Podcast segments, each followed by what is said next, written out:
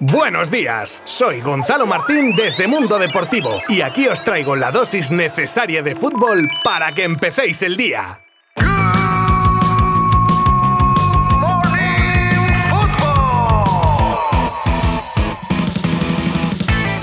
Buenas a todos. Regresamos después de un fin de semana muy caluroso, entre otras cosas, y con mucho fútbol. Y en eso me voy a centrar en el día de hoy, a acercaros lo más destacado, empezando con una breve mención a la final del playoff de ascenso a primera que tuvo su primer asalto el sábado, y al partido, por supuesto, de ayer de la selección española de la Nations League, para después ir a las noticias del día, con mucho nombre propio. Trincao, Bernardo Silva, Frankie de Jong, Asensio, Pirlo. Bueno, no desvelo nada más, simplemente os animo a que me acompañéis los próximos minutos para descubrirlo. Os habla Gonzalo Martín desde Mundo Deportivo y empezamos en 3, 2, 1.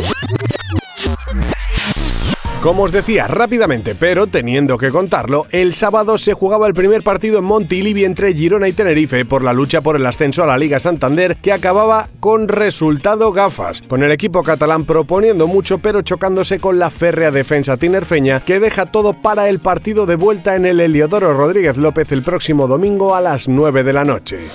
Venga, y nos pasamos por la UEFA Nations League donde ayer la Roja se veía las caras contra la República Checa en Málaga con una rosaleda reventar y dando un ambientazo de partido de los grandes. Como grande fue el resultado de 2 a 0, goles de Carlos Soler y Sarabia que colocan líder de su grupo a la selección tras la derrota de Portugal ante Suiza por 1 a 0. En cuanto al partido, una primera parte que salvaron el gol de Soler a pase de un gran Marco Asensio que compra papeletas para Qatar y sobre todo un gran Unai Simón que salvó los muebles tanto de los ataques checos como de los errores nuevamente infantiles de su propio equipo y ya van unos cuantos. La segunda parte estuvo marcada por el bajón físico de los visitantes que aún así fueron duros rivales pero que no pudieron frenar a Sarabia tras una buena contra que acaba en gol tras el centro de Ferran. Como nota curiosa, la Roja acabó el partido con cinco integrantes del Barça sobre el césped. Por cierto, que durante todo el fin de semana se disputaron un montón de partidos más de la Nations League y si los queréis consultar los tenéis en nuestra página web mundodeportivo.com. Con toda la vorágine de nombres en el Barça, sobre todo para ver quién formará parte de la banda derecha blaugrana, aparece el hasta ahora cedido en el Wolverhampton Francisco Trincao. Y es que cuando ya tienes a un jugador en propiedad y teniendo en cuenta cómo está la economía, pues Xavi parece que ha dicho que le gustaría ver al menos al portugués y valorar su posible continuidad. Hay interés en el jugador por parte de Sporting de Lisboa, Benfica o Valencia, y en caso de llegar una buena oferta primarían los intereses económicos a los deportivos.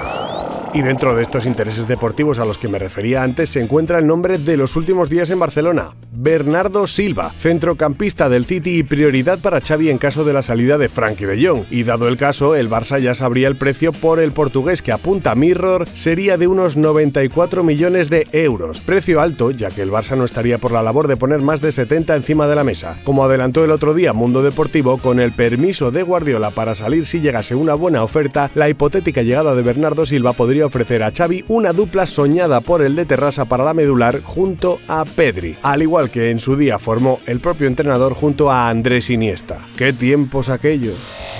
Mientras tanto, el otro protagonista de este posible fichaje, el neerlandés Frankie de Jong, ha rebajado su ímpetu en el discurso de que se queda en el Barça sí o sí, que es el club de su vida, etc., para, en su última rueda de prensa en la que ha sido preguntado por su futuro, responder con un no, no puedo, no puedo decir nada. Un giro en su respuesta que solo él sabe lo que significa, pero que deja a los aficionados culés con la mosca detrás de la oreja.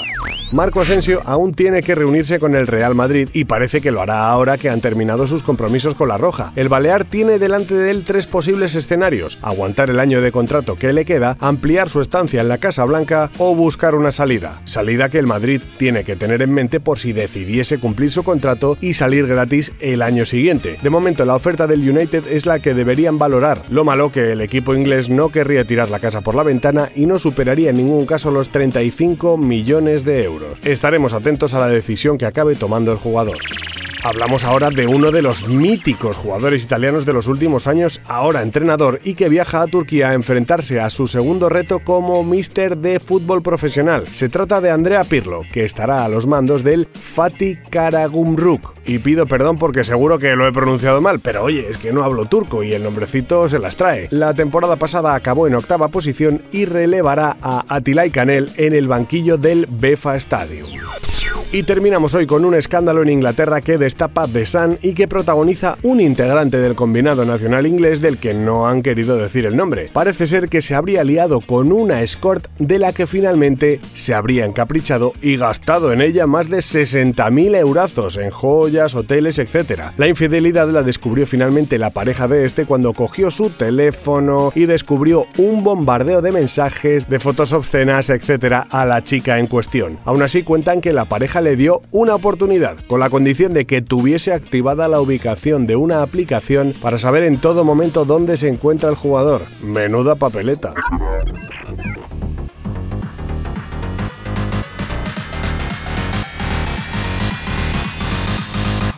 Pues le damos carpetazo al primer Good Morning Football de la semana con un montón de noticias que seguro ampliamos mañana con otras cuantas. Todo lo necesario para que estéis al día de lo último del mundo del fútbol. Nos escuchamos mañana. Gracias por estar ahí un día más. Abrazo virtual. Adiós.